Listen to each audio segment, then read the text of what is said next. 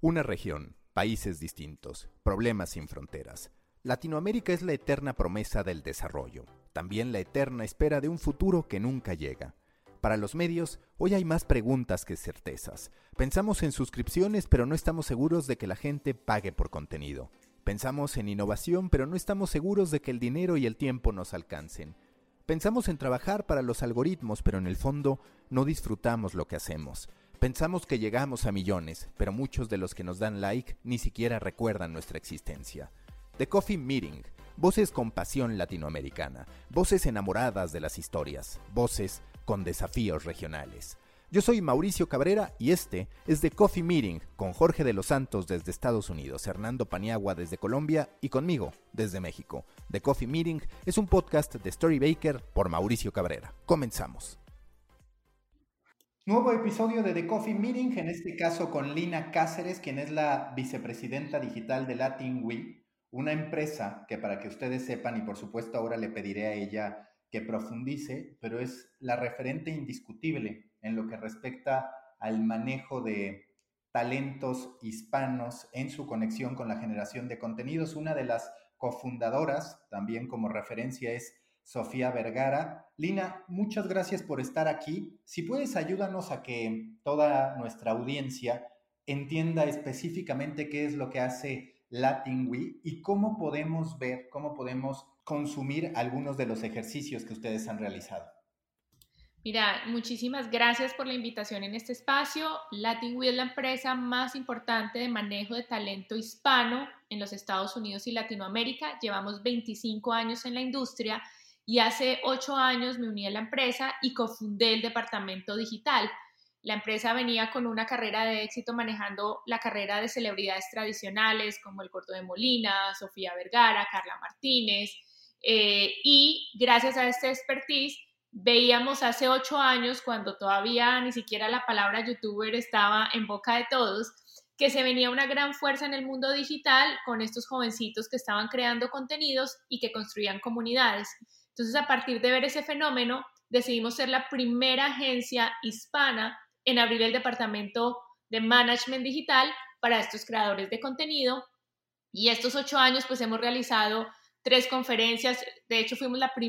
primeros en organizar la primera conferencia de creadores de contenido acá en Universal Studios Florida, de la mano de Telemundo, hace siete años. Eh, hemos representado y hemos sido como el puente para lograr que estas celebridades digitales, estos creadores de contenido se convirtieran en celebridades y llevarlos a otras plataformas. Entonces tenemos el, ejemplo de Sebastián Villalobos que eh, ha, estado en dos series de Disney, hizo un cameo en Men in Black, eh, presentó los Kid Choice Awards, ha presentado Pequeños Gigantes de Univision acá en Estados Unidos,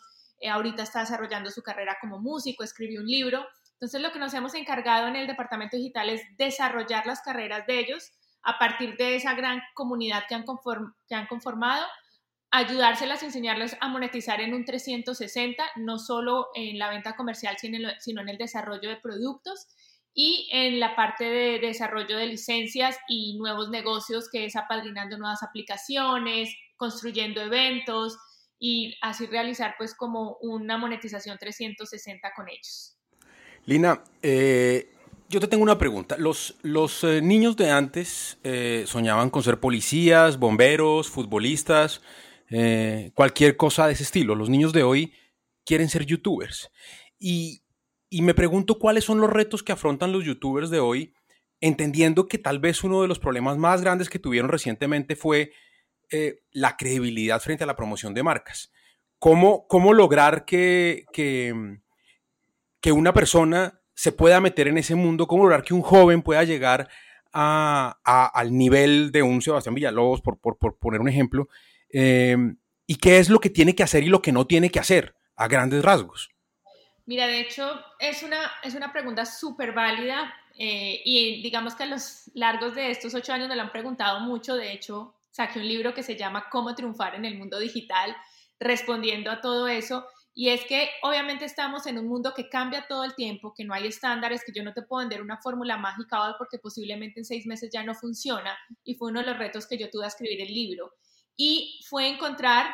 que además de, entender que las redes sociales son plataformas que utilizamos, que, más que ser influencers son creadores de contenido, o sea, que tienen una gran creatividad para coger cada plataforma y adoptar y crear formatos, hay un mensaje y algo mucho más fuerte que, que ellos comunican y es cuál es esa voz, cuál es ese conocimiento, ese hobby, esa pasión que tienen por comunicar, que va mucho más allá y es el que les va a permitir impactar y trascender. Yo siempre les digo, y, digamos que una de las frases que siempre me he identificado mucho es, hay que ser una voz de las plataformas, sino un eco. Entonces es hacer eh, la persona que quiere entrar hoy a las redes sociales y es decir, ok, estas son las tendencias que hay, hay que conocer el mercado, eh, cuáles son las redes que están fuertes, cuáles son los formatos que están funcionando, pero en sí qué es lo que yo voy a traer diferente, qué es lo que yo voy a comunicar eh, que va a ser diferente y voy a utilizar de todos estos, de todo esto que estoy viendo y voy a sacar mi fórmula y y mi formato más innovador. Yo siempre pongo como ejemplo de estos a Calle Poché. Yo venía trabajando con creadores de contenido pioneros en la región. He trabajado con Werner Tomorrow, en algún momento trabajé con Zurita, ahorita con Sebastián Villalobos, Mario Ruiz, y con ellos los conocí desde que apenas estaban empezando.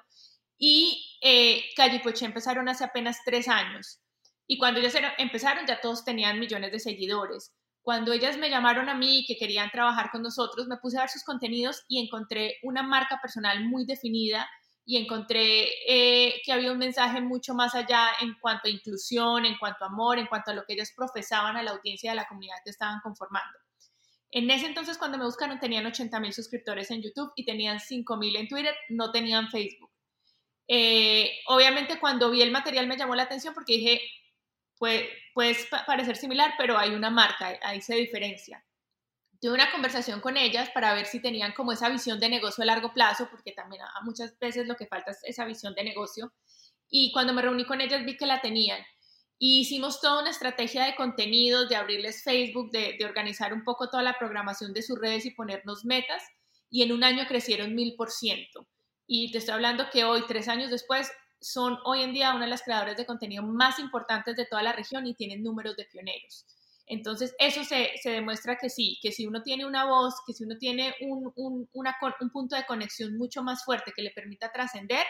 va a poder ser fuerte en todas las redes sociales, que se tiene que planificar con una estrategia y que obviamente hay mucho trabajo 24/7 porque pues hay que estar eh, entendiendo que hoy en día con tanta sobre, sobre información y tanto contenido, pues tenemos que estar a la par en cada red y estar presentes en todas y, y, ser fuertes en, en, cada uno de los contenidos y formatos que proponemos, innovando con ellos. Entonces, para mí esos son los secretos. ¿Qué es lo que tienes para decir? Eh, innovar con la creatividad, traer formatos nuevos, eh, hacer una estrategia, tener visión de negocios y, ser muy autodidactas porque pues este es un, un, camino que va evolucionando todos los días y hay que saber qué está pasando en la tecnología, qué nuevas herramientas puedo implementar, qué nuevas herramientas tienen las plataformas. Entonces es, un, es algo que no para, que es 24/7. Aquí hemos platicado mucho, Lina, de, de cómo los medios tradicionales se tienen que adaptar a, a las redes sociales y bueno, también cómo, cómo, tienen que alterar sus modelos de negocio también para capturar la atención. Hemos tenido muchas pláticas acerca de, de, de, los medios tradicionales de publicidad, los medios tradicionales de generación de contenido y, y, hemos platicado también de los influencers. Platícanos un poco por qué el contenido de estos creadores de contenido, que les decimos aquí influencers, por qué Ah, ¿por, qué, ellos tienen tanto éxito y le están robando mercado, por ejemplo, a medios tradicionales en, Latinoamérica? Ah, platíganos. Claro, mira, yo creo que, fue un fenómeno donde nos cambiaron las reglas del juego. Yo vengo del mundo tradicional, yo trabajé muchos años en Caracol Televisión y en Univisión antes de, emprender en, en, esta industria digital y llegué a la industria digital por accidente. Me llamaron, yo estaba trabajando en Univisión cuando me llamaron a Latin a manejar un canal de YouTube que le habían dado a Sofía Vergara eh, en, el, 2012, cuando Google hizo la financiación de 96 canales, de esos 96, 10 fueron hispanos y Sofía tenía uno de los hispanos. Como supervisora de contenido, pues empecé a encontrarme, a chocarme donde YouTube cada semana me decía, no, está sobre, sobreproducida, esto no es así, y empezaba a conocer estos jovencitos que todavía no habían llegado a millones de, seguidores, pero sí llegaban a millones de views y yo decía, ¿cómo hacen ellos? Y obviamente eh, muy curiosa, quise ir a conocer el porqué que estaban logrando. Entonces ahí me di cuenta que las reglas del juego habían cambiado. Mientras nosotros veníamos de una industria donde nos hablaban de que teníamos que ser imparciales, ellos tenían que decir las cosas como son, no se podían quedar callados. Cuando había una injusticia, tenían que decir que esto era injusticia. Segundo, ya no mostraban escenarios tan perfectos, eh, sino escenarios mucho más reales porque estaban en la cama, en su casa, en su cuarto y me llevaban a una realidad total, a, a una cosa que yo sentía que era totalmente real. Ya no eran estos personajes aspiracionales perfectos con maquillajes y cosas, sino personajes del común eh, que puedo ser yo, que puede ser de la esquina. Entonces eh, generaron mucha más cercanía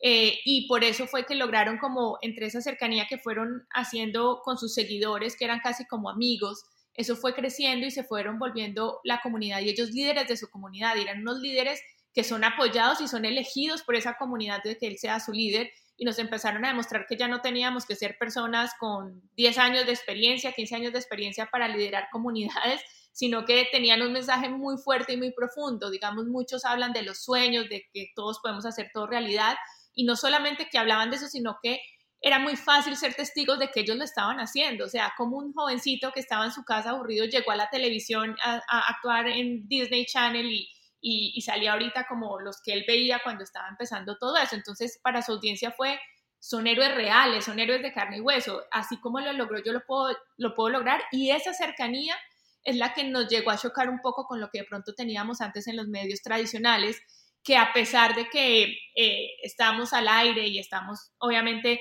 tratando de conectar con la audiencia, no podíamos tener relaciones tan,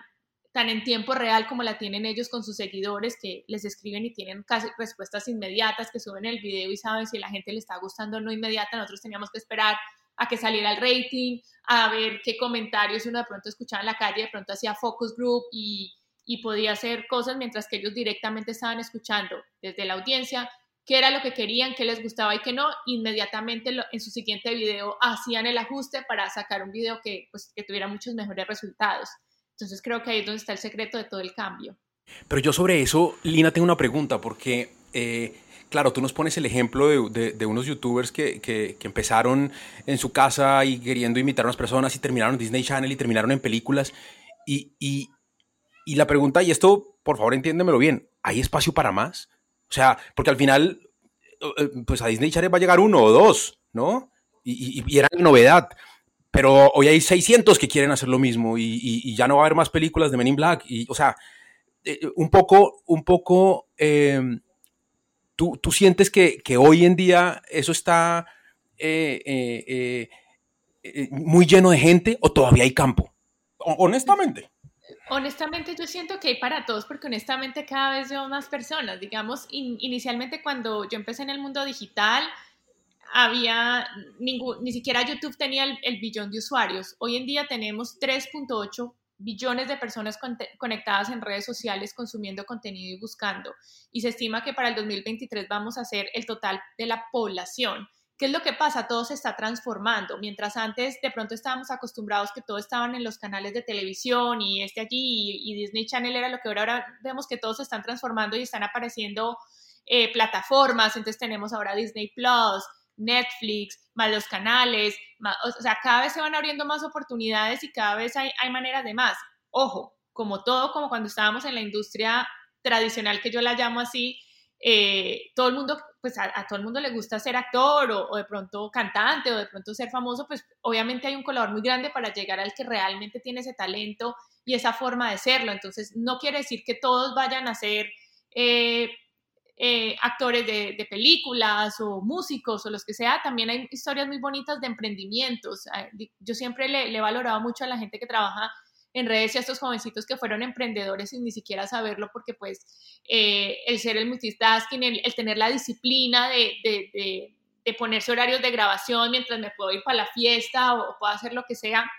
Entonces, yo creo que las redes sociales es un mundo en el que, y digamos que ahorita después del COVID nos dimos cuenta que todos hoy en día necesitamos de este mundo, o sea, eh, el emprendedor para mostrar eh, su, pues, sus servicios o sus productos. la marca se da cuenta cada vez que tiene que utilizar más las redes sociales para conectar. Entonces, digamos que las redes sociales se puede volver como esa plataforma de abrir una oportunidad de negocio y ya tú lo centralizas hacia donde lo quieres llevar.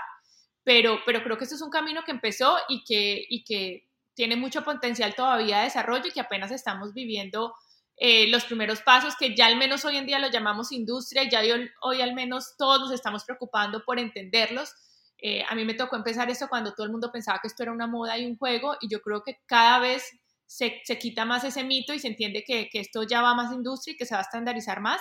Y lo que te digo, yo creo que aquí hay oportunidades para todos. Ojo, no todo el mundo va a pasar y ojo, se necesita demasiada disciplina porque es un trabajo súper desgastante. Digamos, cuando yo empecé, estaba YouTube y Facebook y Twitter, ni siquiera existía. Cuando empecé estaba empezando Instagram. Y cuando eso cada red tenía muy puntual la manera de contenido, Instagram era más de fotos, YouTube era el video a la semana, Facebook era el que, el que tenía más como video corto, pero hoy en día nos damos cuenta que el trabajo se ha quintuplicado porque ya todas las plataformas no solamente tienen el video largo, sino el video corto, sino el live stream, sino los stories, el chat. Entonces van generando y se va multiplicando el trabajo de una manera gigantesca que no todo el mundo está preparado para hacer ese sacrificio, ese gran trabajo que hay que hacer detrás para mantenerse en el tiempo. Ese, yo, creo que aquí para expandir con, con, Lina nada más un, un segundo es que eh, la ventaja del mundo virtual es que no está limitado físicamente. O sea, hay, hay varias, uh, varios niveles uh, y hay varios caminos y cada camino puede ser un mundo totalmente. O sea, vean el ejemplo de TikTok ahorita. Estamos teniendo la velocidad de cambio. Antes te tardabas años en ir de 100 mil seguidores a 17 millones, ¿no? Pero yo, yo, he tenido ejemplos, por ejemplo, en TikTok, gente que literalmente en menos de un año uh, tuvieron 17 millones literalmente, o sea, de 100 mil, con disciplina y, con, y creando contenido, pero yo creo que hay tantas diferentes dimensiones y se pueden crear más, porque van a salir más plataformas también y más innovaciones también en las redes sociales y nuevas redes sociales también, que va a haber diferentes niveles de oportunidades aquí. Ahí hay algo en lo que ustedes dos han coincidido, Lina y Jorge, y es en el tema de la disciplina, que me parece bien importante porque es que eh, en, un número importante de los casos, alrededor del éxito de los influencers está el discurso de era lo que yo soñaba y lo deseaba mucho y solamente tú pide y se te dará y deséalo y llegará. Mm. Y resulta que esto es mucho más que esto, ¿no? Tiene que haber, Lina, eh, un, lado oscuro y no por eso decirlo malo, sino un lado difícil eh, de, este proceso, ¿no? De dormir poco, de, ¿cuál es? ¿Cuál es ese lado? yo a todo el mundo le digo y que cuando yo encontré este fenómeno hace siete años, ocho años que estaba empezando en todo esto, que vi la seriedad que ellos tenían, que dije, esto viene fuerte porque yo hice el primer encuentro de, creadores de contenido en Universal Studios Orlando con, con Telemundo eh, y era para participar en un show que se llamaba Yo Soy el Artista y ese show tenía como una primera pared que era de influenciadores, esa pared se abría y ya pasaban a, a, los jurados que era Olga Tañón, Luis Fonsi, bueno, y la presentadora era Lucero. Cuando me dijeron, mira, necesitamos es 100, yo les dije, no, en este momento no hay 100, hay 50, pero hagamos 50 creadores de contenido y 50 líderes de la industria que sean productores musicales, presentadores de radio, lo hicimos así. Cuando ya, ya escogimos quiénes vendrían y todo, me dice el productor ejecutivo, me dice, lo malo es que en Universal Studios solo podemos grabar en la noche, ¿qué vamos a hacer con tanto muchacho todo el día? Entonces le dije, mira, yo acabo de llegar de Bitcoin y en Bitcoin hicieron esto, no vi ningún latino, traigamos a la gente de YouTube y de Facebook y que le abra a estos chicos por primera vez. Y me dijeron, dale. El día que llegaron, eh, por la noche todos, obviamente se fueron de fiesta a las habitaciones, eso parecía una unas vacaciones de fin de año porque todos claro, eran el prom. Era la primera vez que muchos se conocían en persona porque eran de diferentes partes de Latinoamérica y se conocían porque hacían videos, pero nunca se habían visto en persona. Entonces fue un momento muy emocionante y por la noche yo veía que se iban, tenían hasta una canción de la habitación a la que iban a pasar la fiesta y todo. Y yo dije, hmm, mañana no va a aparecer nadie, yo tengo ejecutivos de redes sociales, tengo ejecutivos de Telemundo, me van a votar, ¿qué es esto? Al otro día, a las 7 y 55 de la mañana, todos estaban haciendo fila queriendo entrar. Y obviamente mi primera reacción les dije, yo pensé que ustedes no iban a amanecer ni que no iban a estar listos, puntuales, nada. Y me dijeron, ¿sabes qué? Es que es la primera vez que vamos a tener a alguien de Google enfrente, es la primera vez que vamos a tener a alguien de Twitter enfrente y cómo nos vamos a perder de esto. Y cuando estuve en las conferencias, las preguntas que hacían y cómo estaban, dije, esto se lo están tomando en serio y no, y, saben que se divirtieron, pero que a pesar del guayao, del dolor de cabeza que tienen, tienen que estar aquí cumpliendo un horario a voluntad propia, porque no eh, eh, eh, esa voluntad. Entonces ahí, me demostró la gran responsabilidad que ellos tenían y es lo que yo le digo a todo el mundo, cuando tú vas y muestras y ves el video del viaje, pues tú ves los mejores momentos del viaje, pero tú no ves que todo el mundo se con la fiesta, ellos se tuvieron que salir de la fiesta a editar, que la edición, tú sabes que siempre trabaja Morphy en edición, entonces que se que se bloqueó el sistema, que no se puede exportar el video, que, o sea, pasan 200 mil tragedias para que ese video pueda salir, que el internet no funciona, que no se sube el contenido, que me tocó volver a rehacer el video, todos esos dramas, pues obviamente la gente no los ve porque solo compartimos como los buenos momentos. Entonces, eh, ahí es donde uno ve que, de verdad esto hay que tener mucha pasión para poder tener la disciplina de, lograr cumplirle a las audiencias con sus contenidos semanales, con sus videos de cada cosa que hacen. Yo te quiero preguntar, Lina, ¿dónde caben las personas jurídicas en medio de la proliferación de la marca individual? Y no hablemos solamente de las grandes audiencias o de las pequeñas audiencias, porque ambos tienen modos de hacer negocio, ambos tienen sus oportunidades de monetización, ambos tienen sus códigos de comunicación. Yo he defendido mucho frente a mentes más conservadoras como las de Pani y Jorge, que lo que viene para la generación de contenidos es una individualización todavía mayor de lo que estamos viviendo y por el otro lado, una aglutinación, la formación de colectivos, que es algo que ya podemos ver con Hype House y con otro tipo de organizaciones que incluso viven los propios creadores de contenido, en muchos casos influencers, en otros también health coaches y demás, algunos que también son gamers, que están en una misma casa viviendo, que desarrollan contenido todo eso lo veo. Veo a los creadores de contenido cada vez siendo más y abriendo distintas oportunidades. Veo a los colectivos, es decir, a la suma de creadores de contenido creando, valga la redundancia, bajo una firma, pero no veo necesariamente a los medios de comunicación como los conocemos. No veo a estas personas jurídicas en el modo en que tendrían que estar para ser concebidos como verdaderamente un negocio. ¿Qué sensación me queda? Que, por ejemplo, las plataformas tecnológicas, las grandes Netflix, HBO, Hulu y demás, son en realidad las que se están quedando con el buen contenido, incluso con el buen contenido que hacen los medios de comunicación. Tienes a un ESPN que hace The Last Dance, pero lo termina estrenando a través de Netflix. Tiene a un Univision que hace una serie sobre el Chapo, pero digamos que una de sus grandes plataformas termina siendo Netflix. Es decir, ¿cuál va a ser el futuro desde tu perspectiva de estas personas jurídicas, de estos entes llamados medios de comunicación, más allá, claro, de esta función importante que es la de denunciar a los gobiernos y demás? Pero ¿dónde quedan ellos en una fórmula que está comprobado que emocionalmente vincula mucho más al usuario a partir de la persona física que de la jurídica y que los colectivos, la suma de talentos y por ende la suma de audiencias también es más poderosa que los medios de comunicación. Claro, mira, yo, yo siempre digo que, que y, siempre fui, y siempre he dicho que así, que como que cada medio, así como apareció la radio, no, no, no, no, no terminó la prensa escrita y así como la televisión no acabó la radio, Simplemente lo que sí va a ocurrir es una transformación. Y yo siento que, digamos, los contenidos de ficción sí se pasan mucho más a estas grandes plataformas eh, y la televisión se va, se va a ver más al lado de la noticia, de, la, de lo que tú dices, de denuncia de política, de, de, opinión, de líderes de opinión, hablando de, de lo que es los, los, los, los temas de interés, pero que también pienso que se van a consumir de una manera más hacia plataforma que el canal tal como lo estamos consumiendo hoy en día. Creo que todavía falta un poco para eso, pero, pero creo que todo va a evolucionar hacia eso y lo que hoy conocemos como un canal de televisión, como lo puede ser Televisa, Univisión, creo que todo se va mucho más a la parte de noticias y de pronto de eventos deportivos, aunque también ya empezamos a ver eventos deportivos que se van a ir live streaming desde otras plataformas, pero pienso que esos van a ser las dos temáticas que van a liderar en los medios que logren sobrevivir como canales como lo que conocemos hoy en día. Y obviamente cuando tú juntas una serie de, creadores de contenido fuerte, pues pueden sumar hoy en día en alcance mucho más que cualquier medio de comunicación. Creo que lo que prima sobre el medio de comunicación es la credibilidad, la curación del contenido y, y creo que a partir de eso es lo que ellos tienen que trabajar más. Creo que el reto más grande de lo que tenemos en la televisión y todo eso es cómo no ser tan imparciales, eh, porque creo que la imparcialidad es algo que la audiencia de hoy no tolera, eh, porque la gente quiere llamar las cosas como son y si algo está pasando mal hay que decir que está mal y tú sabes que pues en televisión por temas legales y todo eso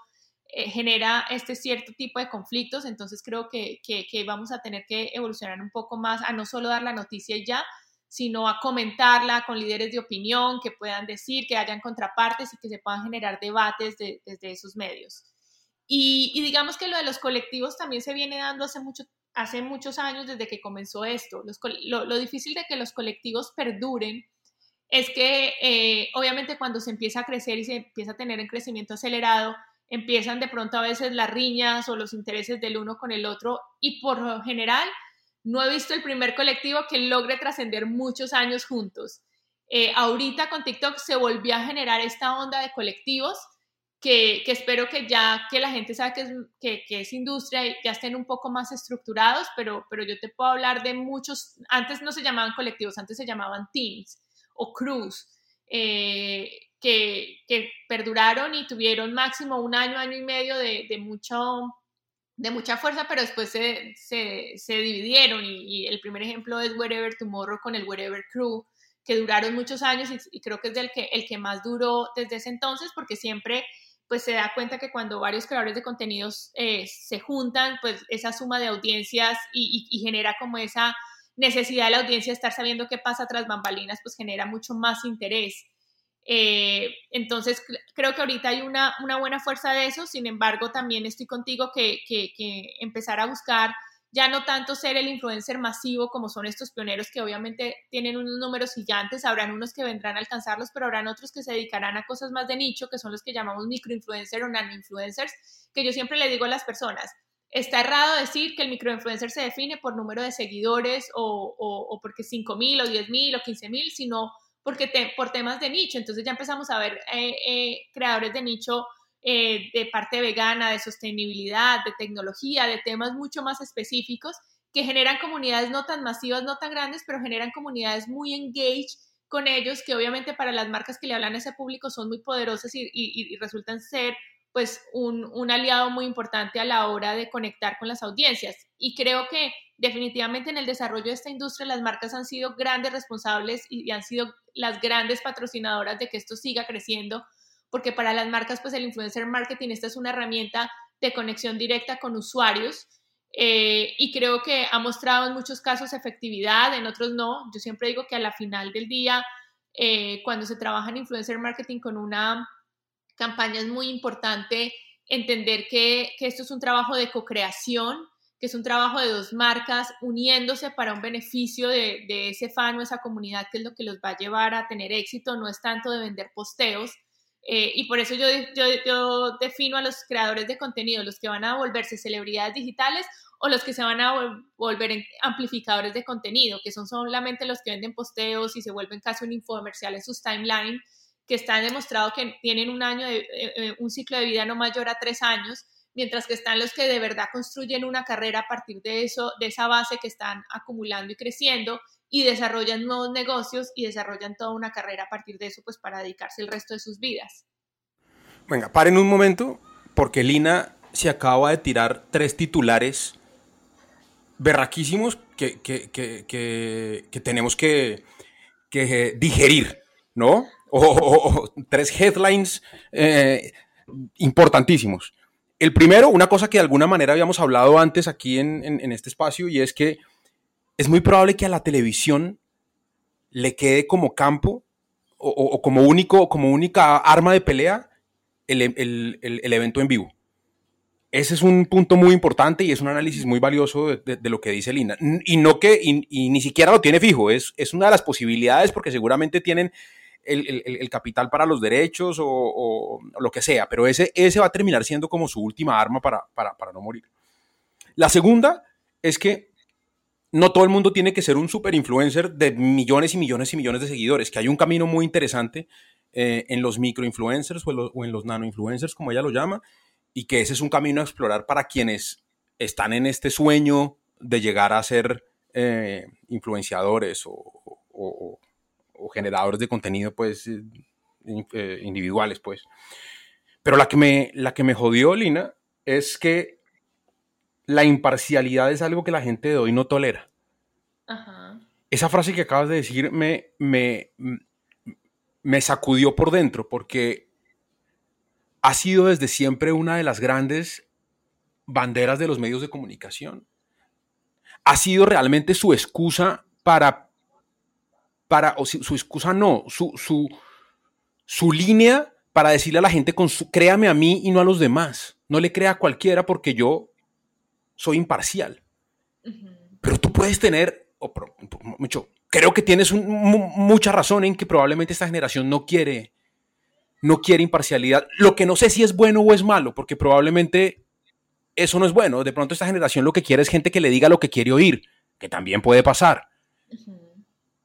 No sé cómo lo interpretas. ¿Eso es bueno o eso es malo? Porque me parece una aseveración fuertísima y súper valiosa. Para mí es un arma de doble filo, porque habrán los que quieren escuchar lo que quieren escuchar,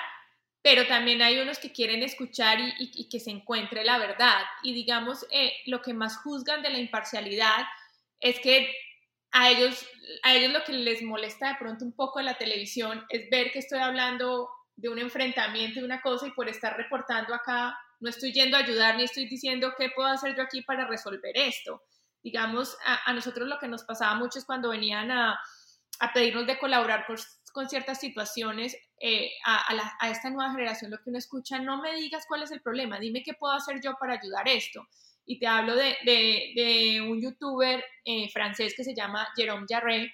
que yo le llamo como el United Nations de hoy en día, y él se ha encargado de ir a buscar comunidades vulnerables alrededor del mundo y se junta con varios creadores para recaudar millones de dólares. Él fue el que se unió con Zurita y Ben Stiller y recogieron 4 millones de dólares para Somalia, luego recogieron para la población de Rohingya eh, se unieron con Sebastián Villalobos, con Juan Pablo Jaramillo, con Juana Martínez, eh, con DJ Snake y recogieron dos millones de dólares a, esta población que son los em,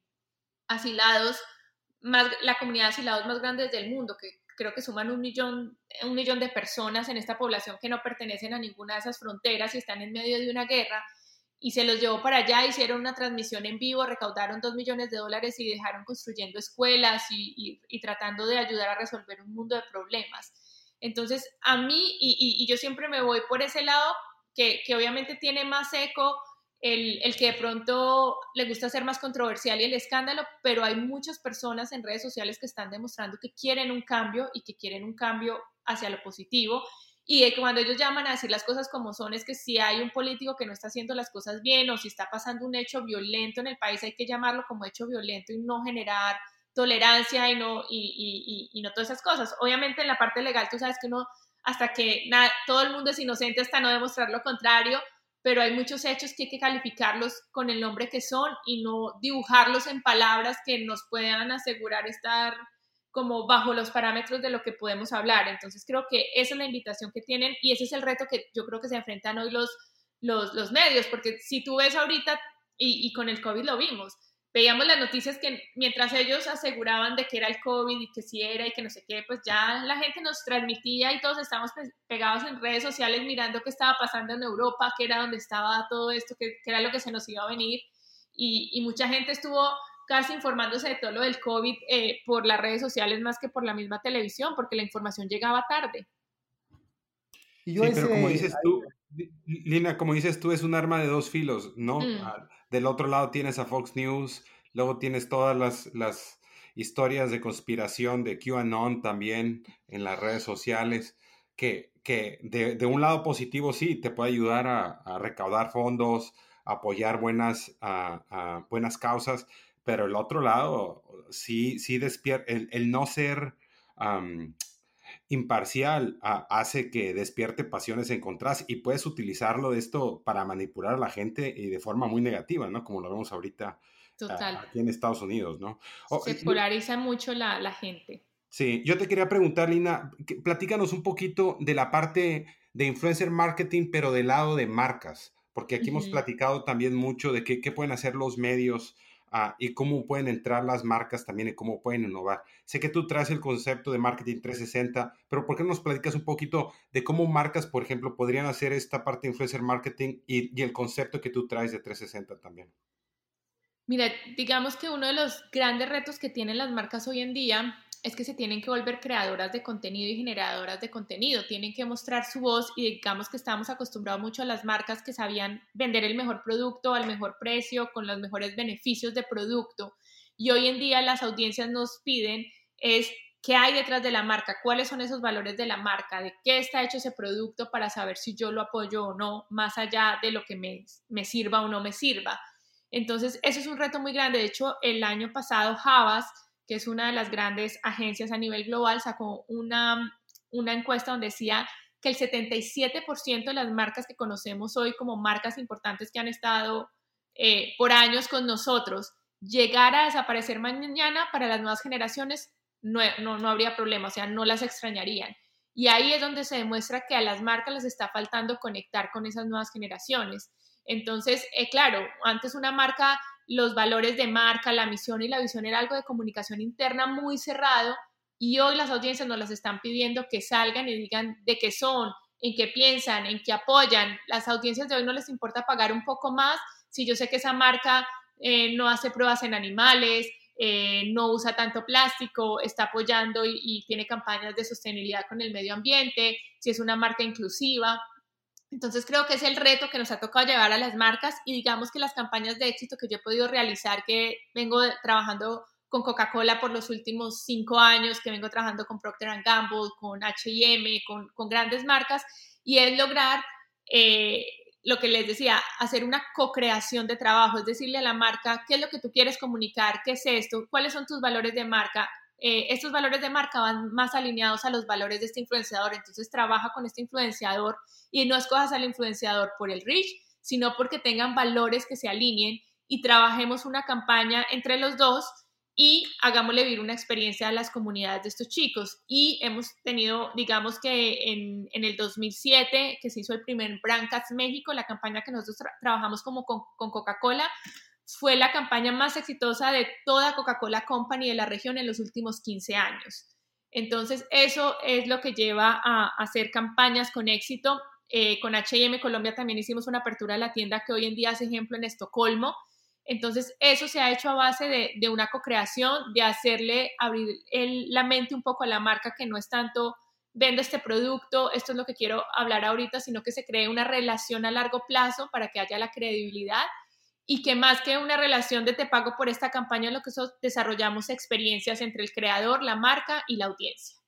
Yo te quiero preguntar, Lina, y también antes un comentario para Pani, que lo dejo votando para un momento en que él pueda intervenir. Uno, ahorita Lina ha estado hablando de cómo la credibilidad, digamos, la búsqueda de información sigue siendo uno de los grandes elementos de atracción hacia los medios de comunicación. Paradójicamente se quiere una imparcialidad, una parcialidad, mejor dicho, para que la expongan los medios de comunicación, pero hoy lo que afirman los medios de comunicación es que ellos dan la versión objetiva y que no vemos ese periodismo de filiación, por llamarlo de alguna manera, que bien sabemos que en el fondo sí lo vemos. Entonces, o activismo, como lo llaman, ¿no, Maca? O activismo. ¿Dónde van a caber los medios de comunicación y, preguntarnos si de verdad la credibilidad, que es una credibilidad muy puesta en tela de juicio, va a ser suficiente para competir en un entorno, y lo conecto ahora sí con la pregunta para Lina, donde las marcas ya se dieron cuenta de que invertir en medios de comunicación en, muchos sentidos es invertir en una tierra rentada. ¿Por qué? Porque le están pagando a un medio para que exponga un contenido a una audiencia que no es de la marca. Hoy, ante la necesidad de las marcas por generar contenido, vemos también una apuesta creciente de esas marcas por tener a sus propias audiencias, por tener la capacidad de gestionarlas. Y si se trata de pagar por una audiencia rentada, es cada vez más poderoso el decir que voy a rentar la audiencia de un influencer que el rentar la, una, eh, la audiencia menos comprometida de un medio de comunicación. Si quieres tú primero, Pani, y luego Lina, no es que excluya a Jorge, solo se me ocurrió por la parte periodística que ahí tiene Pani bien trabajada. No, no, no, no, es que tienes, es que tienes razón en, es que tienes razón en, en, en parte de la visión. Al final, eh, eh, lo, que, lo que estás diciendo es que la marca debería convertirse en, su propia voz y no pedir que alguien hable por ella, pero eso incluye a los influencers. Es el trabajo de llevar a la marca a, hacer su, a ser per se un influencer y no, porque al final la audiencia del influencer también es prestada. Entonces estoy de acuerdo contigo con el, con el punto que siempre hemos dicho y ahorita oímos que nos dice Lina, de que la marca no su fuerte no es hacer contenido, no sabe hacerlo. Eh, y si quiere ponerse a hacerlo, pues eso cuesta una plata y una plata importante. Entonces, estás como en un, como en un círculo, ¿no? ¿Qué, me conviene más? En un círculo vicioso, ¿qué me conviene más? Es que yo ahí creo que se van a ir por ellos destinar parte del presupuesto que tenían para medios de comunicación a generar sus propios contenidos que además se termina convirtiendo en una oportunidad de generar un retorno. Y lo que yo percibo es que yo como marca, supongamos que tengo algo de presupuesto para decidir entre influencers y medios de comunicación, me iría con los influencers por el valor emocional, por el alto engagement que tienen en comparación a la audiencia de un medio de comunicación. No sé, Lina, a este respecto, ¿qué opinas? Y sobre todo también, ¿cuáles son para ti los casos más extraordinarios de generación de contenido de marcas? No tanto si lo quieres ver hacia afuera, sino que les haya representado también la construcción de una audiencia propia a esas marcas. Pues mira, yo siento que obviamente al mundo de hoy como estamos, hoy hay, hay como un balance entre, ya sabemos que necesitamos creadores de contenido y, siguen apostándole un poco a la televisión por credibilidad, por tener eh, ciertos resultados y ciertos estándares que tiene la televisión. Eh, acordémonos también que dentro de las marcas y las agencias pues nos miden por unos resultados y digamos que en el, en el mundo digital ha sido muy difícil como tener unos estándares tan, tan fácil de manejar como la televisión. Igual siento que en los próximos años, pues obviamente cada vez va a manejar, va, va, va a disminuir mucho más el de la televisión. ¿Por qué? Porque yo ya me quiero ir em, a mi intermediario directo. A, a, través de un influenciador llego a una comunidad, una comunicación directa, mientras que en los medios de comunicación, pues a la final son audiencias que a lo mejor el televisor está prendido y no están viendo el programa, a lo mejor ven el programa por uno de los presentadores y no por el programa como tal, o sea, no, no hay una audiencia definida que, que haya un target que yo le pueda llegar tan directamente. Y sí siento que, digamos, ahorita muchas marcas están creando sus propios medios. Ahorita están muy escritos y muy, muy detrás y escondidos que no los han sacado mucho, pero ahí están empezando a conocer audiencias, comunidades y, están eh, digamos que ahorita se viene la inteligencia artificial, que todo es predictivo, que es casi como tener una bola de cristal para uno definir a la audiencia que me estoy dirigiendo qué le gusta, cómo le gusta, en qué formato le gusta. Entonces, claro, cada vez las, las marcas están volviendo cada vez más medios y, van a empezar a generar plataformas en las que generan contenido. Sin embargo, sí necesitan mucho de lo que son los creadores de contenido para colaborar, para que ellos sean sus embajadores y les empiecen a traer la gente hacia este lado y a partir de esos ellos poder construir su propia comunidad eh, y no depender solamente de la que les trae el creador de contenido. Entonces, en eso sí vamos a ver transformación, yo creo que en los próximos años en esta industria. Y sí siento que, que ahí la, la, televisión se está quedando un poco por fuera, porque si bien ahorita es, estamos cambiando los modos de consumo, pues en cinco años creo que lo que, lo que estábamos hablando ahorita, la televisión no es lo que estamos viendo hoy en día y va, y, va, a tener una transformación a un medio más, a los eventos en vivo y a ese tipo de cosas. Em, y, de, y de casos exitosos, yo, yo creo que hay, pues hay un montón. Y, para mí Coca-Cola es un gran ejemplo porque Coca-Cola fue la primera eh, compañía que se empezó a interesar en temas de influencers cuando nadie daba un peso por ellos y, y sabía que a partir de aquí iban a empezar y ha generado relación con grandes creadores de contenido de diferentes eh, de diferentes edades para diferentes nichos y, y, a, y, a, partir de eso ha creado muchas experiencias como eventos, digamos, ellos en, eh, tienen ahora un evento de música cada año que cada vez se hace más grande, hacen eventos de influenciadores, van a colegios, siempre es una marca que se, que, que se, que, que se ha preocupado mucho por generar experiencias eh, con personalidades puntuales. Entonces, para mí, eh, creo que por eso siguen liderando el mercado y por eso tienen una importancia tan grande en el mundo del marketing. Oye, Lina, hay un tema que a mí me, me, da vueltas y me da vueltas en la cabeza y es cuál, cuál debería ser entonces el camino de los medios de comunicación, no de las marcas, sino de los medios de comunicación en su expresión de las redes sociales. Y lo pregunto porque eh, eh, mi sensación es que en un principio lo que hicieron los medios de comunicación fue, hombre, querer parecer más joviales y querer parecer un poco más, eh, menos acartonados y la audiencia les castigó eso. La audiencia les castigó eso. Luego entonces quisieron buscar unos influencers para que, para que hablaran de ellos y, fue como un, triunfo efímero, porque, porque tú no tienes el dinero para pagarle al influencer toda la vida. Entonces el influencer habla bien de ti un ratico y luego pues dice lo que siente y si no le gustó lo que, lo que hiciste, pues lo va a terminar diciendo también. Entonces estamos como, como, como en, un camino muy difícil porque yo no creo que la salida sea que los medios de comunicación se vuelvan parciales. no, no creo, pues. ¿Cuál debería ser? Porque, porque tienes mucho de razón en lo que dices y estás poniendo a los medios en un aprieto dificilísimo de decir, madre, entonces, ¿cuál es el camino? ¿Cuál crees tú que debería ser? ¿Cuál, ¿Cuál sería tu consejo para los medios frente a su expresión en las redes, en las redes sociales principalmente? Porque digamos que no van a cambiar su, su, su origen de investigación y de, y, de, imparcialidad, porque pues se sale de lo que, de lo que es su ADN. Mira, yo siento que los medios en redes sociales es, eh, y les falta un poco de eso, de, de, cuáles va a ser mi voz y mis formatos con los que voy a llegar innovando, pero que hagan sentido con lo que yo soy. No es que me voy a copiar de los retos o de los, o de los formatos que están siendo la tendencia, sino yo voy a crear mi medio y lo voy a hacer. Yo tengo un caso particular y es que nosotros como compañía hace dos años eh, generamos una plataforma que se llama Race, eh, que nació de redes sociales y en dos años el alcance digital de Race superó en un 30% a Nickelodeon, a MTV, a Disney, a todos los grandes de la industria. Esa compañía no la compró un grande de la industria, eh, que todavía no ha salido el comunicado de decirte quién es el dueño, pero ya hace un año se hizo la venta. Y fue una, eh, y fue una empresa con parámetros de medios tradicionales, pero que se generó a partir de estas labos de Race, esto es lo que comunica y desarrollamos un mundo de formatos que presentaban a los influencers de cierta manera bajo su formato y su cosa. Entonces fue una marca que nació siendo digital, que la gente se volvió fanática de la marca porque hablaba de sus creadores favoritos, de las temáticas que hablaban en Internet.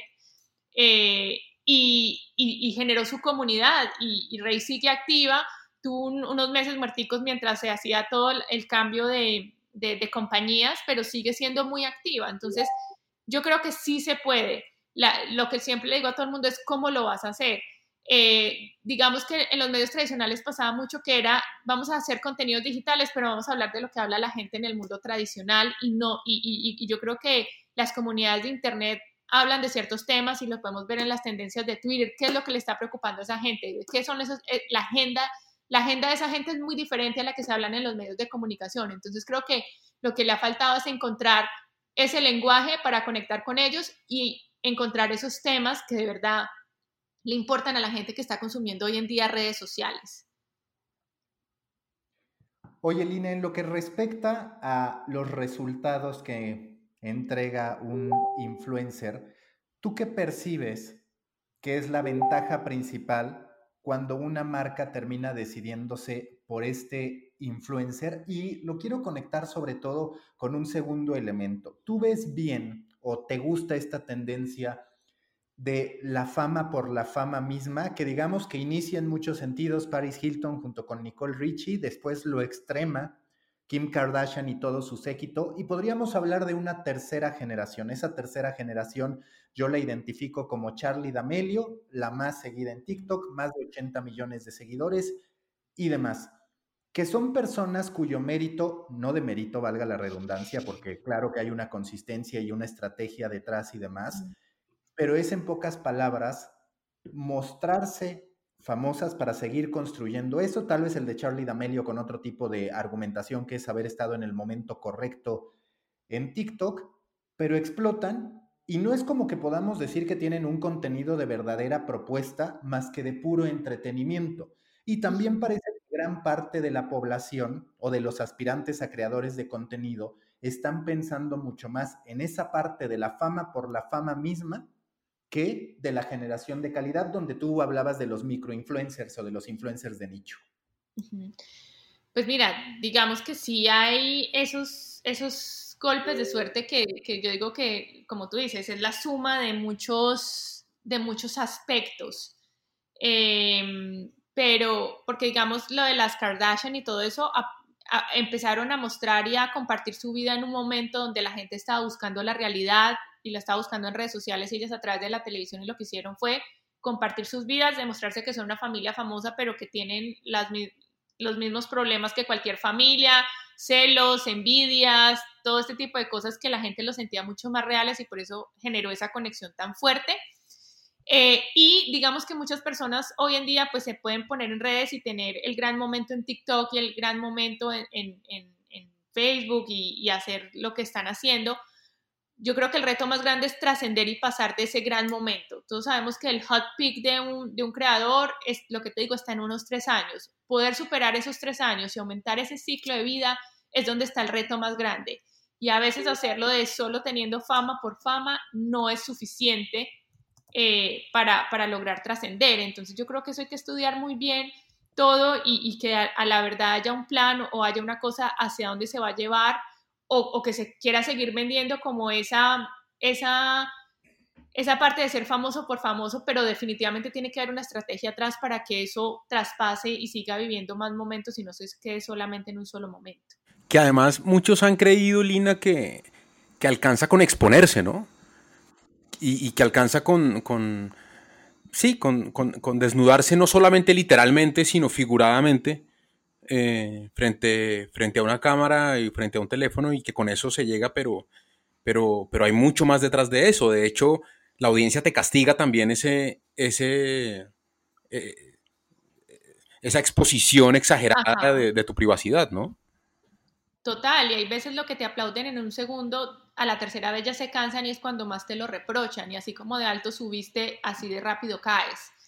Entonces uno tiene que ser muy, muy, muy bien de esto porque sí, hay veces uno logra, es como lo que pasa con los personajes virales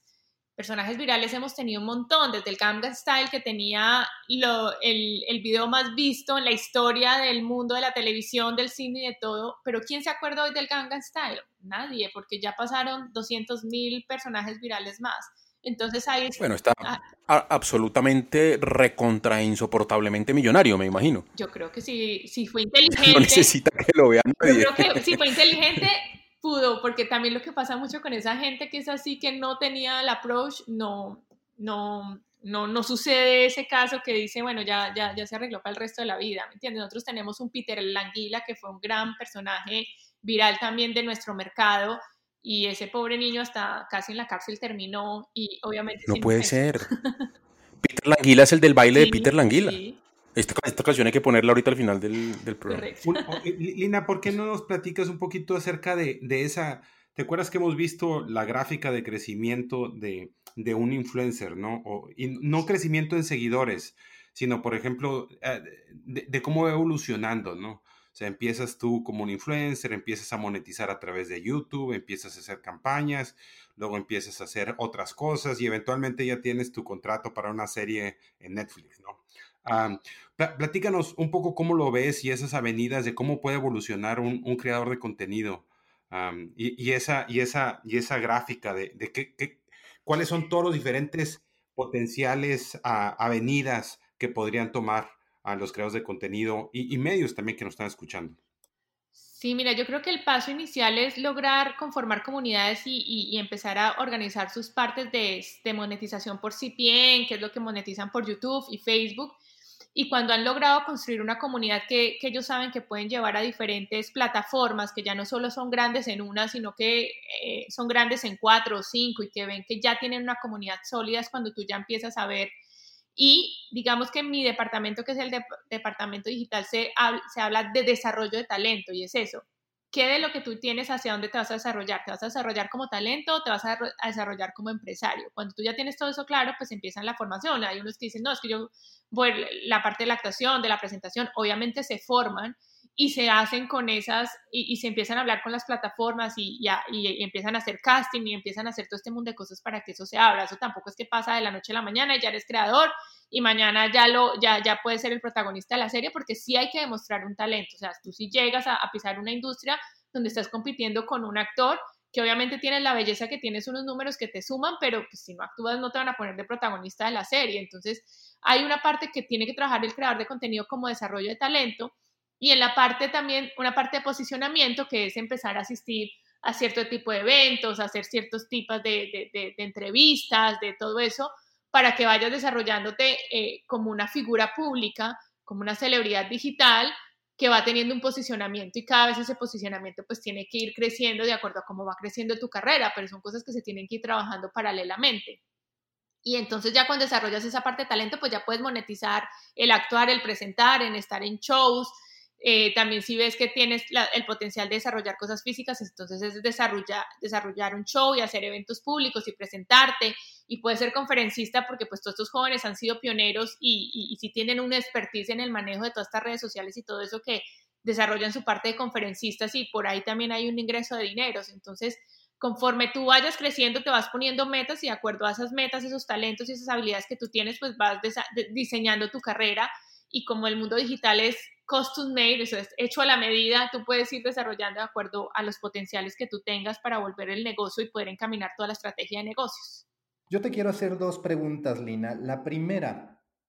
¿qué cambios has percibido en la industria musical y la importancia que hoy tienen los influencers para ella? Hace poco justo escribía, a partir de una investigación que, que hice y de estar consumiendo una serie de contenidos, sobre el poder que hoy están teniendo los influencers para poder posicionar una canción, donde incluso se menciona que así como antes un cantante tenía que pasar por los programas de televisión para explotar, hoy la propia Charlie D'Amelio, para seguir con ella, garantiza que si alguien eh, es, digamos, parte de su posteo a través de la música que incluye, accede de inmediato a cerca de 20 millones de reproducciones, cualquier cantidad de likes, y justo este artículo decía, es que hoy, entre la tecnología y ciertas personas muy poderosas, no se necesita ni siquiera al cantante, la presencia del cantante para catapultar una canción. ¿Tú qué cambios has visto en lo que respecta a eso, al uso de influencers en la parte de la industria musical? Y la segunda, ¿qué tan relevante va a ser el entorno virtual y en particular la parte de los gamers, de los eSports, en la siguiente, llamémosle, etapa del influencer marketing? Bueno, de las dos preguntas, la primera que es de gaming, obviamente a nivel global, gaming es una de las grandes industrias. En Latinoamérica y en la región no la hemos visto tan desarrollada, porque si bien eh, la industria del mundo digital pues ha crecido a pasos más lentos en Latinoamérica y digamos que la inversión de marcas se ha ido más a lo seguro de de, invertir más en el entretenimiento que en, que, en, mercados tan de nicho. Yo pienso que ahorita vamos a ver el desarrollo de poder invertir más de nicho y para mí gaming hoy en día es un nicho en Latinoamérica que se va a convertir en, el main, en uno de los mainstream, porque si bien vemos a nivel global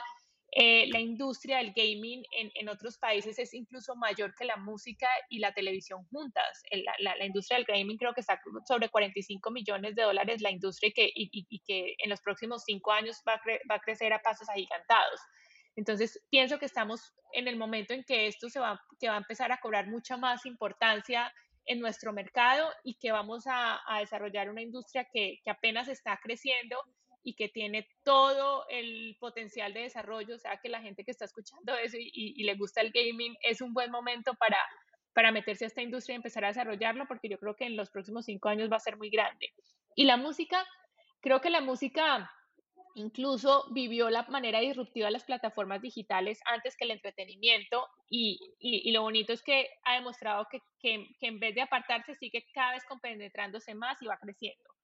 Si tenemos en cuenta Justin Bieber, es un cantante, yo creo que es el más importante para esta nueva generación, el que más seguidores tiene, y nació de haciendo videos de YouTube y se hizo famoso haciendo videos de YouTube. De ese mismo talle tenemos a Sia, tenemos a Becky G, digamos que todos los a, todos los cantantes que hoy conocemos muy importantes, la mayoría nacieron de redes sociales. Entonces, eh, pasamos de, la de, todos estos grupos que vendían CDs a que empezaron a las plataformas de streaming y que obviamente toda esa industria cambió completamente porque la manera de monetizar cambió totalmente. Eh, fue muy bonito que cuando empezaron en, el mundo digital y vieron la importancia, empezaron a adoptar muchas cosas del mundo digital. Eh, de hecho, eh, empezaron a, a, subir los videos ya a partir de YouTube, ya no de plataformas diferentes porque querían tener esa cercanía, porque sabían que ahí estaban las audiencias activas y ahí era donde tenían que estar. Y empezaron a ver que los creadores de contenido venía toda esta tendencia de las colaboraciones. Y fue cuando la música dijo, si en digital estas colaboraciones están pegando tanto, hagamos colaboraciones. Y empezaron a hacer las colaboraciones. Y una de las primeras colaboraciones, como fue Despacito, que se volvió el, video más visto en la historia, que superó al Gangnam Style y superó todos esos récords, demostró que cuando esos artistas eh, eh, colaboraban, pues se, armaba, se, se, tenían unos números que hoy en día todos van hacia esa misma tendencia de colaboraciones y vemos que la música hoy la colaboración es key o, o, que si alguien saca una canción como solista el otro día está saliendo el remix que es parte de una colaboración porque ya es parte de, de una estrategia que es constante. Y las redes sociales se han convertido en esa arma de, de, promocionarse, porque para ellos utilizan más las redes sociales para promocionarse y ya no es tan necesario de ir a las entrevistas o a, la rueda de a, las ruedas de prensa de medios de, de, mostrar su canción, porque obviamente cuando comparan ese alcance con el alcance que les dan las redes sociales, cuando pones, lo pones como reto en TikTok, pues son millones y millones de personas de alcance más. Entonces hemos visto que las redes sociales también se ha vuelto como ese motor de promoción que ayuda al posicionamiento porque hoy en día, y, digamos que todo este cambio se debe a que eh, es, el, es consumer centric, todo está orientado al consumidor. Entonces, mientras nosotros eh, le demos esa importancia y vamos a las plataformas donde están los consumidores, que son los que están decidiendo consumir, y me catapulto ahí, pues estoy siendo el número uno y me estoy robando el corazón porque estoy teniendo una relación directa con esa audiencia que es la que finalmente va a consumir, la que va a querer pagar la boleta para ir a mi concierto, la que va a querer comprar el merch, porque pues obviamente la manera de monetizar de los cantantes ya no es la misma. Antes eran estos negocios millonarios de disquera y de exclusividad y ahorita es eh, todo el negocio que yo salgo a partir del éxito que estoy teniendo con mi canción. Lina, es evidente que, que conoces este mercado mejor que nadie. Eh, eh, ¿Qué viene que no estamos viendo? ¿Qué viene que no, eh, que, no tengamos en nuestro mapa y que, que, nos vaya a, a, voltear?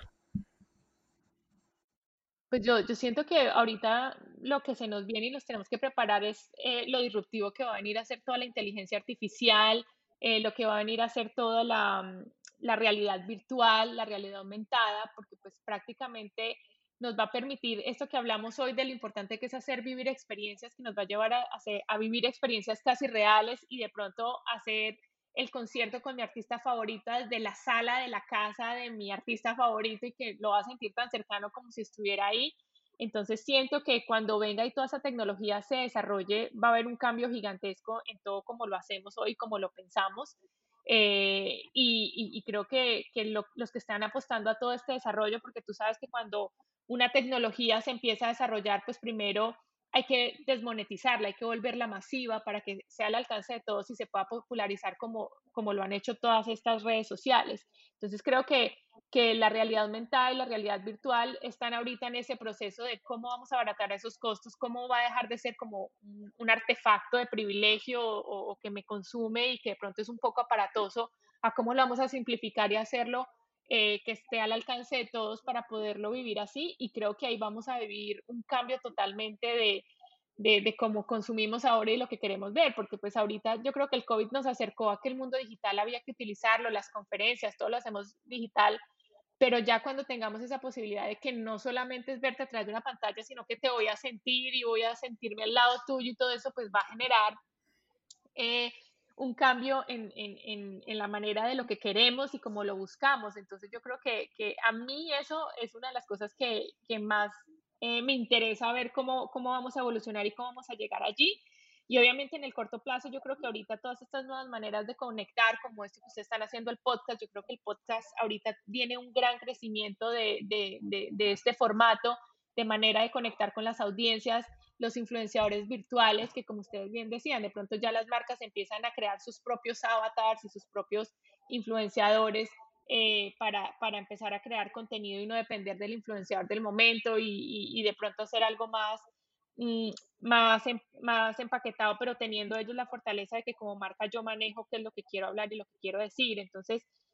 eh, creo que estamos en una, en una industria que se vienen muchas cosas y que se vienen muchas cosas que nos van a desarrollar gracias a la tecnología y que el único poder que nos va a, que nos va a permitir eh, mantener vigentes es poner nuestra creatividad a, a, crear formatos, a generar, a adoptar esa tecnología y, y, y apadrinarla para sacar nuevas ideas desde ahí y ahí es donde está el secreto de todo. Yo te quiero preguntar, Lina, cuando tú comparas el influencer marketing que se hace en Estados Unidos para el mercado angloparlante, el influencer marketing que se hace en Asia, en Europa, en Latinoamérica, ¿qué diferencias identificas y en qué nivel percibes los ejercicios que se hacen en Latinoamérica con respecto al resto? Mira, yo creo que el, principal es, es, la inversión en presupuestos. Eh, creo que, que en el mercado americano y en el asiático se entiende muy bien que a la final yo necesito generar una experiencia. Invierto en el creador de contenido per se que necesito, que creo que va con la experiencia que va a generar, pero invierto también en la experiencia. A veces en la región o, el limitante que tenemos en Latinoamérica es que de pronto tengo para el influenciador, pero no tengo tanto para la experiencia. Y, digamos, no podemos tener esos casos locos que ha hecho Casey Neistat, eh, que coge una marca y va y se monta en el avión más lujoso y, y, tiene este viaje y hace todo eso, pues porque no, con, con, los presupuestos que tenemos no la logramos. Entonces creo que eso nos ha demostrado que obviamente como latinos y, somos recursivos y tratamos de con tres veces o diez veces menos lo que ellos tienen, generar lo más, la, mejor experiencia posible pero creo que la diferencia está en, en, en, los presupuestos inicialmente, porque creatividad en la región hay mucha. Y cuando tú te pones a ver y, las cosas que se logran hacer con presupuestos que en Estados Unidos son hasta 10 veces más, pues nos damos cuenta que logramos cosas increíbles eh, y que lo único que nos hace falta es un poquito más de dinero, pero la creatividad creo que sí la tenemos toda. Sí, de, de hecho en, en, en Bitcoin, uh, como tú sabes, uh, Lina, um, se trabajó en encontrar todas las diferentes áreas de crecimiento y la, y, la, y la creatividad que, que, hay en Latinoamérica comparado con otras partes del mundo era gigantesca, ¿no? Entonces, por eso se, se, tomó la decisión con Bitcoin también de crear y de enfocarse también para crear todo un, Bitcoin. Además que en, Latinoamérica, tenemos una ventaja y yo creo que no hay una audiencia tan engaged. los latinos somos muy dados a comentar, a compartir, entonces los niveles engagement que tenemos en Latinoamérica, no hay otra cultura que los logre a ese nivel, porque nos gusta hablar, nos gusta comentar, nos gusta hacer quenendones, nos gusta expresar nuestro cariño a, esa persona que seguimos. Entonces, siempre hemos sido ejemplo en, todo esto de engagement y interacciones que logramos tener en nuestro mercado a diferencia de los demás. Yo quiero darle continuidad a lo que mencionabas de lo virtual y perdón por futurear tanto, pero es que a últimas fechas estoy bastante traumado con, con, eso. De hecho, hemos tenido varios episodios del desarrollo de la inteligencia artificial, de los bots, de las notas algorítmicas y demás. Yo además fui fanático, debo decirlo, de Second Life. Incluso en su momento publiqué una revista ahí y demás que ya después nadie leyó porque, pues, sabes el destino de Second Life. Pero te quería preguntar, ¿tú cuánto tiempo percibes para que llegue el momento en que un avatar pueda ser el gran referente en materia de influencer marketing, en materia de influencers, si es que percibes que eso va a ocurrir. Y en segunda, si ese avatar va a representar en algún punto un desafío para los seres humanos. ¿Por qué? Porque un avatar podría tener su propia voz y podría tomar sus propias decisiones a partir de lo que les dice el algoritmo. Es decir, podríamos tener a cualquier tipo de influencer movido por la inteligencia que le da el algoritmo, que le da la inteligencia artificial. Sí, de hecho ya hay una influencer virtual que es muy famosa, eh, que ha estado, ha presentado hasta, eh, creo que presentó fue los YouTube Awards, presentó algo, algo de YouTube hace poco y, ha ido creciendo a manera exponencial. Yo siento que todavía aún le sentimos lo, se llama Lil Miquela. Eh, y, a partir de, ella es el primer experimento, pero sé que dentro de poco tendremos muchos más y he visto también muchos más que han ido trabajando muy sigilosamente, porque yo creo que eso es lo que pasa con la industria. No nos damos cuenta hasta que ya hacen el gran boom de que se están desarrollando, pero ya está pasando y, creo que eh, creo que Lil, Lil Miquela, digamos en Instagram ya tiene como 2.7 millones de seguidores ya ha presentado un evento, ya, ya ha hecho muchas cosas, entonces creo que no es un futuro tan lejano. Eh, de pronto lo que hace falta es lo que te digo, ya combinarlos con más eh, em, herramientas que los haga sentir más en real y en movimiento, porque creo que lo que les pasa es eh, cómo van a hacer ellos para llegar al, al, al, camino offline. Porque si bien una cosa muy fuerte de los seguidores, de, de los creadores de contenido que, que, se han vuelto tan fuertes es eso, ellos, además de, de, hacer una idea con, sus videos y generar, pues ellos aparte iban haciendo eventos offline que iban conociendo a esa audiencia. Yo creo que eso eh, generó la cercanía. De hecho, en un comienzo, ellos cuando se iban a conocer con su audiencia, ellos les llamaban convivencias, que yo lo sonaba como un poco de tono religioso, y sus primeras convivencias iban 30 personas, a la segunda ya iban 100, y era algo que iba creciendo, iba creciendo, que iba acompañado de su estrategia de videos online, y creo que eso la gente lo dejaba muy al lado, y yo creo que, que, que, que el poder tener hoy, y digamos que estamos hablando, que estamos entrando en un mundo omnicanal, donde las marcas, donde todo el mundo tiene que empezar a, entender que entra un mundo online, offline y casi ni se da cuenta ni, ni pasa desapercibido. Entonces, mientras se va desarrollando todo esto, yo creo que ahí se van a empezar a hacer fuertes un poco los, los creadores de contenido virtuales cuando los sepan llevar a una experiencia offline, que la gente vaya y los vea y, digamos por un holograma o qué sé yo, ya los pueda ir a ver y, empezar a, tener experiencias con ellos. Digamos que yo creo que lo difícil ahí es poder generar las emociones, pero, pero la tecnología está teniendo, o sea, yo no sé si han visto esos videos de YouTube donde ya los customer service hablan, hablas es con un robot y el robot tiene una conversación casi como si estuvieras hablando con una persona que es donde te llama la atención y, dices, bueno, ¿dónde va a ser el límite? Y de verdad sí, sí, sí, sí se va a poder generar esa parte emocional que creo que es la única que, que como humanos todavía nos, nos, nos da un punto a favor. Eh, habrá que ver en, el, en, este desarrollo hacia dónde va eso. Sí, yo creo que sí, porque fíjate, Lil, Miquela, ella es realmente un ejemplo en el mundo de influencers. Tiene hasta sus propios videos, no sé si los han visto, Maca, a, a Pani, pero tiene, tiene ya discos que, que ha producido. Y, ¿sabes qué hacen interesante? Es que combinan cosas físicas con virtuales. Es decir, agarran a otros influencers y hacen videos con,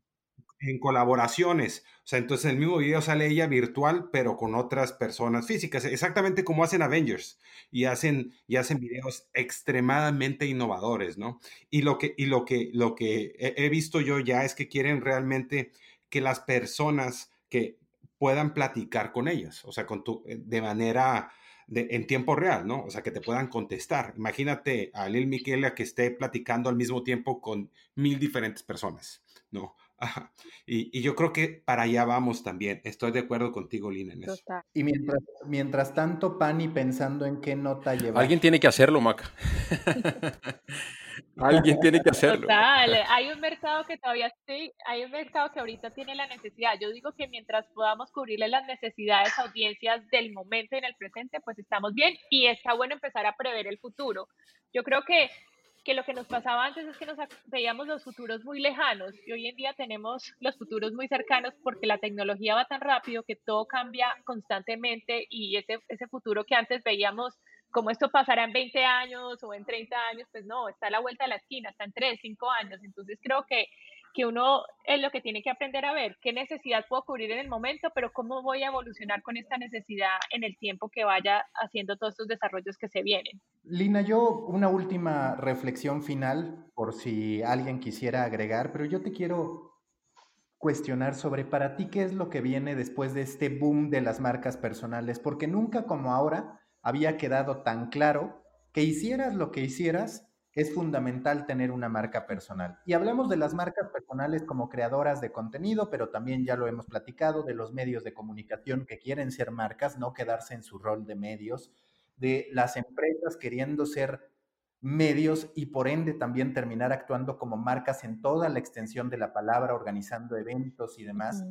¿Qué podría seguir? ¿O tú qué visualizas, que aquí asumo que es solamente una, una reflexión, un pensamiento que puedas tener,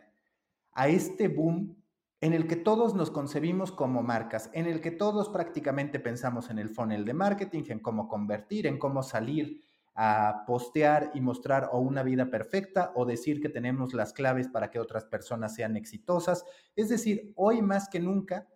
todos tenemos una conciencia de que nos estamos vendiendo de algún modo, de que estamos buscando algún tipo de objetivo. ¿Qué es lo que viene después de este empate, de esta proliferación de marcas que nunca antes había sido tan clara como ahora? Pues sabes que yo lo que siento que esta proliferación de marcas y es de, encontrarle valor a la marca personal y, y, del cómo hacer vivir experiencias a través de esa marca personal que estoy llegando para, para seguir construyendo más allá, está ahorita y apenas estamos en el desarrollo que será en los próximos años. Eh, yo me imagino que después esto, esto va a cambiar completamente o, se va a complementar, pero yo creo que ahorita en lo que estamos y, en lo que vivimos es eso, seguir, seguimos muy fuertes con la parte, primero, que las personas se quieren volver marca personal y segundo, que las marcas hoy se quieren humanizar un poco porque pasaron de ser estas marcas que te decía, marcas que tienen que mostrar sus valores y hacia dónde van y ahorita viene es cómo va a ser ese, ese, ese, ese play game entre, entre esas marcas personales y esas marcas de, que, vemos ahorita y, que vamos muy acompañados de, la mano de la tecnología. Entonces yo lo que veo ahorita es que viene todo ese desarrollo, desarrollo de experiencias, desarrollo omnicanal, desarrollo de, esta industria, de, seguir encontrando canales de comunicación que, que acortan la distancia de las personas y, que, y que nos, nos, nos, nos pone la tecnología y, la conexión al, al, alcance de nuestras manos. Pero ya después, más allá de esto, pues no sé, yo ahorita veo, digamos, a los grandes visionarios de todas del mundo, como Jeff Bezos, como eh, Richard Branson y todos ahorita están preocupados por viajar a Marte, por, por, ir a hacer vida en otros planetas, eh, por, los, por los, ya no los carros automatizados, sino eh, los aviones. Entonces, pues siento que la tecnología va a seguir liderando y, que la tecnología hace muchas cosas que creamos imposible posible. Entonces, de aquí a esa evolución creo que, podrían pasar muchas cosas, pero lo que sí creo que, va a cobrar valor y lo que va a cobrar fuerza es que eh, el poder del humano con todas estas eh, herramientas tecnológicas es que sus herramientas son la gran creatividad que tiene, el, el pensamiento crítico, y esas son las cosas que nos van a permitir sobresalir eh, sobre la tecnología y, mantenernos como, alma, como de, a la par y no dejarnos vencer por ella. Como dice Spani, lo que nos queda es esperar los 20 años para jubilarnos y ya dejar que nuevas generaciones se encarguen de eso. Sí, viene todo un mundo nuevo que probablemente quede mejor en manos eh, de, de, las nuevas generaciones si asumen el reto con la disciplina que, que propone y que, y que cuenta Lina que es necesario para, para, llegar a esto, ¿no? Que tal vez pueda ser el, el, el, gran reto de, de, esas generaciones muy creativas, muy, eh, muy empáticas, eh, pero con un reto por delante de disciplina y de sacrificio que, que a veces falta. Exacto, y, y, digamos, no sé si lo que decía Bill Gates, que en los próximos 10 años eh, van a haber tantos cambios que, van a haber más cambios de lo que pasaron en los últimos 50 años. Entonces, creo que lo que se nos viene y tenemos que estar preparados para el cambio, para adaptarnos y no quedarnos como los dinosaurios y morir, sino adaptarnos a esos cambios que se vienen para adoptarlos y, y sobrepasarlos y, y, seguir vigentes y seguir trabajando y seguir creando. Pan y Jorge, no sé si tienen alguna última pregunta o comentario para Lina. Yo un comentario breve. a Lina, ¿tú cómo, cómo vistes esta, esta situación de la pandemia y cómo le pegó al influencer marketing? Ah, ¿Fue una oportunidad? ¿Qué le pasó a los, a los creadores? ¿Cómo, cómo, reaccionó la industria? Yo siento eh, que trajo una parte positiva y es que nos abrió la mente a decirle a la gente, eh, el mundo digital no es solamente para la gente joven, porque antes había mucho el, precepto, las marcas querían entrar al mundo del influencer marketing para la audiencia joven, todo era la audiencia joven. La, gente adulta no quería entrar al mundo digital porque eso es para los jóvenes. Y creo que eh, la pandemia nos causó la necesidad de darnos cuenta que el mundo digital es para todos y que todos pudimos seguir teniendo una vida casi normal gracias al mundo digital. O sea, seguimos teniendo reuniones de trabajo, seguimos eh, creando nuevas oportunidades gracias a, las relaciones que tenemos. La gente pudo estudiar, se pudo preparar, pudo hacer ejercicio sin moverse de su casa. Entonces, como que nos abrió la posibilidad, nos hizo una revelación de que el mundo digital vino a facilitarnos la vida y que es necesario utilizarlo como herramienta de todos para, para los negocios y para todo lo que hacemos. ¿Qué nos trajo? Nos trajo pues obviamente más competencia porque ya mucha gente dice, no, es que me tengo que estar en el mundo digital para, para generar productos, para generar nuevas oportunidades. Y entonces empezamos a ver muchas más celebridades, actores, gente diferente tratando de, entrar a este mundo digital y, y, haciendo lives. Entonces había saturación de lives, tanto así que las plataformas no daban abasto porque no estaban preparados para tantos usuarios conectados al mismo tiempo. pero también que, que haya más competencia nos pone a pensar más que, que, lo que decíamos ahorita. Ahorita ya es buscar, eh, empezar a buscar más nichos, empezar a, formar comunidades más con más específicas y, y, más orientadas a, los gustos o a las temáticas que, que tenemos fortaleza y, y, aprovechar eso y seguir construyendo mm, nuevas maneras de negocios, nuevos modelos, nuevas nuevas maneras de, de, de, monetizar. Creo que el reto constante de un creador de contenido y de la gente que se monta el mundo digital es qué puedo monetizar hoy, cómo lo puedo monetizar hoy de acuerdo a las herramientas que yo tengo. Y yo creo que esto fue lo que hizo el mundo digital, de cómo vamos a empezar a monetizar, que nos diferenciemos a todos y, y no estar esperando el CPM que se hizo más bajito durante la pandemia eh, porque había menos inversión de, de, de, marcas y todo eso, porque obviamente los, los presupuestos al haber tanta incertidumbre los congelaron un poco. Entonces, eh, creo que ese fue el reto. Te, te nos toca ser más competitivos, pero nos abrió más oportunidades, nos trajo más público, que eso es importante. Y creo que la pandemia, eh, la disrupción digital que ha venido en todos los campos, que la tuvimos en el transporte con Uber, que la tuvimos en la parte hotelera con Airbnb, que la tuvimos en el mundo del entretenimiento con estas plataformas como YouTube, Facebook y Twitter, le llegó ahora la educación y creo que nos está, eh, este es el momento donde eh, nos hemos dado cuenta que la gente está buscando preparación, educarse, que de pronto eh, los sistemas escolares que tenemos en, muchos países pues son muy largos y que ahorita están buscando cursos más cortos, entonces ahorita vemos gente dando cursos de cocina, cursos de ejercicios, cursos de marketing y que la gente los está consumiendo porque tiene la necesidad de tenerlos. Entonces creo que se abrió una gran ventana que es la educación y que vamos a ver muchas, eh, muchas maneras de, de, monetizar desde el lado de la educación y que se va a volver un, un, un, nuevo modelo de revenue para toda la gente que está en el mundo digital. Pani, ¿algún comentario? No, de mi parte solamente eh, agradecerle a Lina por, por, por, haber compartido con nosotros su muy interesante visión de, de, de las audiencias y del consumo.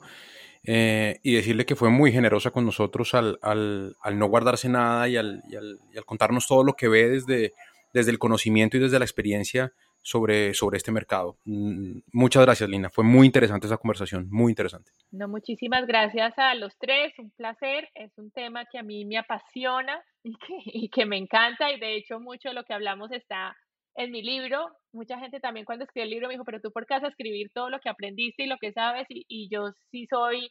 eh, eh, muy apasionada del mundo digital de entender que todo viene a democratizarse y que la educación, y yo creo que entre más personas le veamos la importancia, la gran oportunidad que tiene de negocio y lo apliquemos, pues esta industria va a seguir creciendo y, y creo que lo bonito de la industria digital es que hay para todos, que hay un gran pastel y que con un pedacito, con un porcentaje pequeño de ese pastel, todos podemos hacer grandes negocios. Entonces, para mí es súper interesante todos estos espacios de, de, poder hablar de esta industria y hacerla crecer un poco más. Muchas gracias a Lina Cáceres y muchas gracias a ustedes por habernos escuchado en The Coffee Meeting. Recuerden que para nosotros es muy importante que compartan a través de las distintas redes sociales que estuvieron escuchando este y otros episodios de The Coffee Meeting. Yo soy Mauricio Cabrera y nos escuchamos en la próxima reunión, en el próximo The Coffee Meeting.